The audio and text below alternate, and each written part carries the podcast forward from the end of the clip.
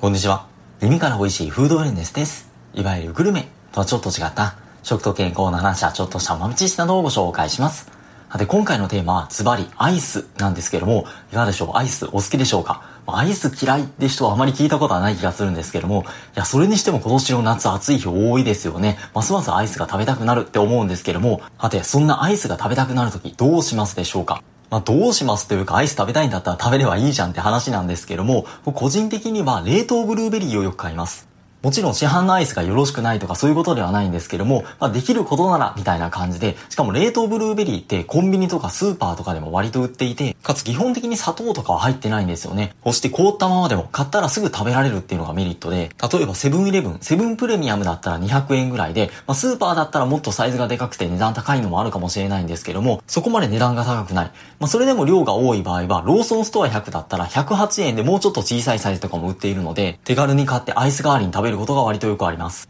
ちなみにベリー類はジャムにすると抗酸化作用の多くが失われてしまうっていう話もあるんですが、一方で冷凍だと失われにくい。とりわけブルーベリーについては収穫してからそのままだと栄養価がどんどん失われていくんですが、冷凍で栄養価をキープすることができて、さらにポリフェノール類の抗酸化力が高まる。というより皮の細胞壁が壊れて成分の吸収が高まるみたいなニュアンスみたいなんですが、ブルーベリーは生よりむしろ冷凍みたいな言及も見かけたりします。といった感じでいきなり冷凍ブルーベリー推しの話をぶち込んでしまいましたが、とはいえやっぱり市販のアイスもレベル高いですし、やっぱ食べたいですよね。そういった時はまず相手を知ろう、食品パッケージを見ようっていうところで、アイスってほんといろんな種類が売ってますよね。でも全部同じっていうわけではなくて、種類別名称っていう欄を見ると、アイスクリームとかアイスミルクとかラクトアイスとかそれぞれ違って、これらの名称は含まれる乳成分の量による違いで、多い順からアイスクリーム、アイスミルク、ラクトアイスっていう風になっています。そのうちアイスミルクの典型例は、やっぱりハーゲンダッツとか、とは同じアイスの仲間でもプレミアム系のアイスでこれが多いなっていう印象なんですが、アイスクリームって書いてあるものには植物性油脂は含まれていません。一方で、アイスミルク、ラクトアイスは乳成分の量が少ない代わりに植物性油脂が使われていることが多くて、パッケージには別で植物性脂肪分何パーセントっていう風に書いてあるんですが、それもアイスミルクよりもやはりラクトアイスの方が多い印象です。ちなみにさらにそれよりも乳固形分が少ないものはまた別の分類にはなるんですが、評価、氷のお菓子で評価っていう風に書いてあって、例えばガリガリ君とかかき氷系の商品はこう書いてあるんじゃないかなと思います。一般的には乳成分の量が多い方が、まあ、コクがあるとか言われたりするんですが、まあ、これは個人の思考の問題もありますし、他に原材料何を使っているのかも含めて、食品パッケージを見ればそれを基準に選ぶことができます。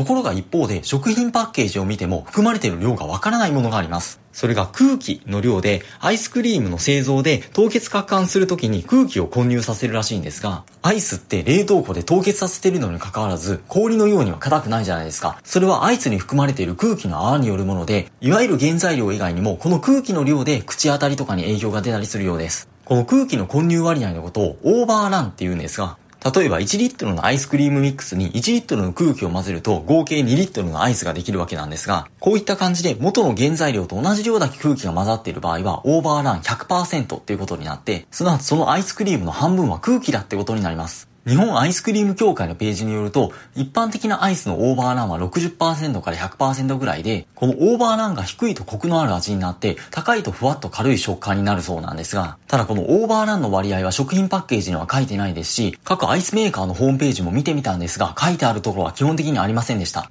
ところがこれを公表しているところもありまして、例えばハーゲンダッツ。美味しさの決め手はオーバーランっていうことでちょっと引用すると、空気含有量が少ないほどアイスクリームの密度が高くなるので、濃厚でクリーミーな味わいになります。ハーゲンダッツでは空気含有量を20%から30%と低く抑え、小さくてもずっしりと重く食べ応えのある味わいを作り出しているのです。という言及がありました。確かに空気の含有量が少なく密度が高いっていうのはなんとなくハーゲンダッツわかる気がしませんでしょうか？そしてそれだけに冷凍庫から取り出した直後は硬く感じられるかもしれません。常温で少し置いておくと柔らかくなり美味しく召し上がります。っていう風にも書いてあったんですけども、これを見てもしやと思って調べてみたんですよ。ところで新幹線の車内でアイスクリームを買って食べたことってありますでしょうか？もしかしたらちょうど帰省の時食べたって方いらっしゃるかもしれないんですけども、あれめちゃくちゃ硬いんですよね。買った直後スプーンが全然入らなくてなんでやねんってなるんですが、その硬さの大きな一因もこの空気の量で、JR 東海パッセンジャーズのページによると、アイスの空気含有量、いわゆるオーバーランを大幅に低くすることで密度を高めて、硬くねっとりした重みのある味を生み出していますとありました。他にもドライアイスで冷やしているとか要因もあるみたいなんですが、あの異常な硬さの理由なんとなく合点がいきますよね。市販のアイスを買うときは食品パッケージはもとより目に見えない空気の量を意識しながら食べてみてはいかがでしょうかあれ、とはいえ市販のアイス、美味しすぎて食べ過ぎてしまうこともありますし、やはり健康っていう観点ではちょっと気になりませんでしょうか？とりわけ含まれる砂糖の量とか、アイスの砂糖の量なかなか多いみたいな話聞いたりもしますよね。砂糖自体は温度の変化で甘さが変わるってことはあまりないみたいなんですが、味を感じる部分、未来の方が低い温度で活動が低下して甘さを感じなくなるっていう話はあるみたいです。ところがその一方で甘さが大きく変わる。例えば加糖、果物の果と砂糖の糖で加糖なんですが、加糖はむしろ温度が低い方が甘くなるっていうふうに言われて、例えば温度60度、高い場合だったら砂糖の0.8倍の甘さのに対して、温度5度の場合は砂糖の約1.5倍の甘さがあるっていうふうにも言われたりします。それによく清涼飲料水に加糖ブドウ糖液糖とかって使われたりすると思うんですが、これもやはり冷たい飲み物の場合は加糖が含まれている方が甘さが感じやすいってところもあるみたいです。で、だから何？ってところなんですが、加糖は果物の果に砂糖の糖って書きますよね。それだけに果物に多く含まれていて、言われてみれば果物って冷やした方が甘く感じられたって経験ありませんでしょうか？加糖の量、割合は果物によっても大きな違いがあって、それ以外の要素もあるので一概には言えないんですが、食品成分表で見ると、とりわけブドウとかリンゴとかっていうのが加糖の割合が多くて、本とかで見ても、冷やすと甘くなる果物の典型例としてよく出てきたりします。他にも色々お勧めされているものはあって、例えばバナナ。バナナは丸々1本冷凍することで、まあ、冷凍してもカチカチになるわけではないので、凍ったままアイスキャンデーみたいに食べられたりとか、2、30秒ぐらい電子レンジで加熱してから食べるといいよみたいな言及もあるんですが、中でもバナナって時間が経つと黒いブツブツ出てくるじゃないですか。あれシュガースポットとかって言ったりするんですが、これが出た時に一番糖度が高まってポリフェノールの量も増えているんだそうです。ただちょうどそのタイミングを狙って食べるのも難しいというか、それ以上行ってしまうと逆に傷んでしまったりするので、ちょうどそのタイミングで冷凍すると一石二鳥なのかもしれないですよね。他にも例えばスイカ。これは微妙なところもあって、まあ、常温で追熟した方がベータカロテンとかリコピンは増すっていう話もあるんですが、スイカをもっと細かく切って棒を突き刺して冷凍して、そしたら普通スイカって手で持って食べると思うんですけども、アイスバーみたいに棒の部分を持って食べると手が汚れない。そしてスイカって大人数で集まって食べること多いと思うんですけども、速攻でなくなっちゃうじゃないですか。でも冷凍スイカだったらそんな一気に食べられないので圧倒的に場持ちがいいっていう研究もあったりしました。ちょっと面白いですね。他にもよく研究があるのがアボカド。アボカドを冷凍して、それを少し解凍するだけで滑らかなアイスクリームとして食べられる。確かにアボカドもともと森のバターとかって言われたりするので、それだけでもアボカド天然のアイスクリームにするのは非常に相性はいいはずですよね。ただそのままで食べると甘くないので、蜂蜜をかけて食べるっていうのをよく見かけます。他にはトマト。トマトって冷凍することでグルタミン酸、旨味成分なんですが、これが生の状態よりも増える。酸味のあるトマトでも冷凍することで旨味が増すみたいな話もあって、アイスに近い食べ方って意味ではすりおろす。冷凍トマトは水をかけると皮がスルンと剥けるので、それをすりおろしてシャーベット状にしたものをオリーブオイルと塩をかけて食べる。まあ、これはトマト好きかどうかにもよるとは思うんですけども、なかなかおしゃれですよね。そして個人的に絶対外せないのはさつまいも。蒸したさつまいもを冷凍にして、そのままちょっとチンしたりとか、しばらく常温に置いたりして食べると、もうめちゃくちゃうまいんですよ。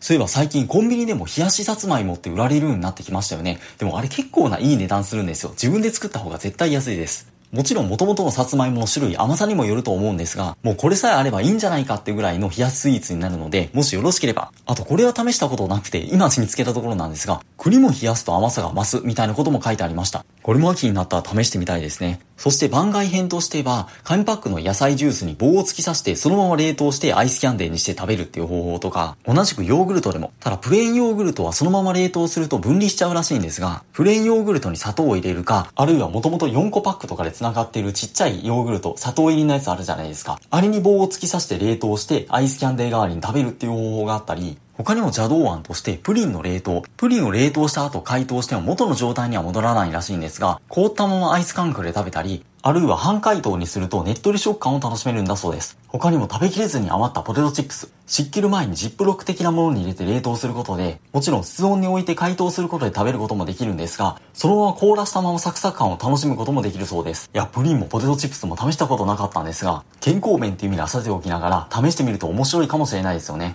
さて、ここまでアイスの代わりになりそうなものを立て続けにピックアップしてみたんですが、自分でアイスを自作するっていう手ももちろんあると思いますし、他のスイーツも含めてお菓子って自分で作ると、あ、このぐらい砂糖って使われてるんだな、みたいな実感が湧いたりもしませんでしょうか？それ以外にもアレンジが無限大っていうのが自分で作るメリットの一つでもあって、かついわゆるアイスクリームメーカーみたいなものがなくても作る方法はいろいろあるみたいです。もちろんオーソドックスは牛乳とか生クリームとか卵を使う方法だと思うんですが、他にも絹ごし豆腐とか豆乳とかを使ってゼラチンで固めるって方法も見られて、それも材料を耐熱容器の中で混ぜて、加熱のそのまま電子レンジでチンをして、粗熱を取ったらそのまま容器のまま冷凍して完成ってな感じで、市販ですぐ買えるアイスクリームをあえて作るってなかなかハードル高く感じるんですが、これだけ手軽にできて、かつ洗い物を少なくて済むと思うと、さすがに味の面は捨てておき、罪悪感みたいなのを感じにくいって意味でもメリットがあるのかもしれません。特にヘルシー系のアイスはゼラチンが使われていることが多くて、ゼラチンで口どけが滑らかになるみたいな風に言われたりもするんですが、ところでそれに限らずアイスってこれだけ熱いと速攻で溶けちゃう問題ありますよね。その点代わりに寒天を使うと溶けないアイスができて、かつ違った食感が楽しめて、もちろんジュースとかを固めたりもすることができるので、活用の幅も広いような気がしました。もちろんスプーンで食べるアイスだけではなくて、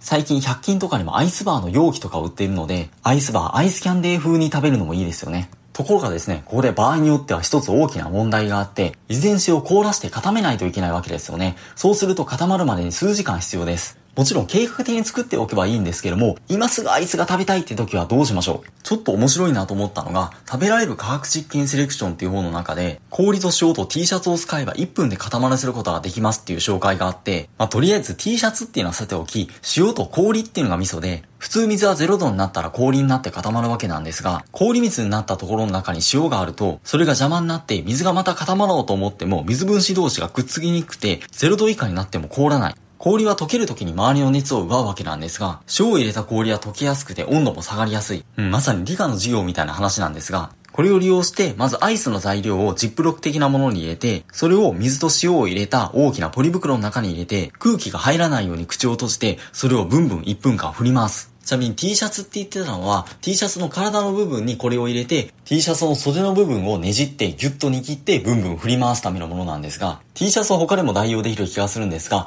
ともかくこれで冷凍庫よりも早く固まる。温度は冷凍庫の方が低いかもしれないんですが、水蒸気で冷やすか、固体と液体で冷やすかの違いがあって、例えば熱い方で比較した場合、80度のお風呂に入ることはできなくても、80度のサウナに入ることができるんじゃないですか。これは液体の水よりも気体の水蒸気の方が体積がはるかに大きい、約1700倍ぐらいの大きさになるからで、それだけ体に当たる水分子の数が全然違って、熱伝導の量も違ってくる。そして逆もしかりで、冷凍庫で冷やすっていうのは気体で冷やすんですが、氷と食塩のポリ袋だったら、固体と液体で冷やすことになります。それだけ熱伝導が違うので、それをブンブン振り回すことで早く凍るっていう話で、まさに理科の実験、自由研究でも使えそうな話なんですが、もしかしたら食感、美味しさにも影響するかもしれません。ちなみに一回溶けたアイスクリームをもう一回冷やし直しても同じ食感には戻らないと思うんですが、業務用の冷凍庫は急速冷凍させるのに対して、家庭用の冷凍庫はマイナス18度とかなんで、冷凍させるスピードが遅い。そして冷凍させるスピードが遅いほど氷の結晶が大きくなって、アイスの緻密な構造が壊れてジャリジャリ食感が出てしまう。ただ逆に言うと、この急速に冷凍させてアイスを作る方法は、大きな結晶ができない分、滑らかなアイスを作る方法っていうことも言えるかもしれません。さて最後の話は余談になりましたが、アイスに含まれる空気の割合とか加糖とか、アイスって科学ですよね。市販のアイスの選択肢も色々ですし、アイス以外の代替種の選択肢も色々。工夫でなんとか暑い夏を乗り切っていきましょうっていう話でした。最後長くなってすいませんでした。初中お見舞い申し上げます。ということで、引き続き素敵なフードレン最後をお過ごしください。本日もありがとうございました。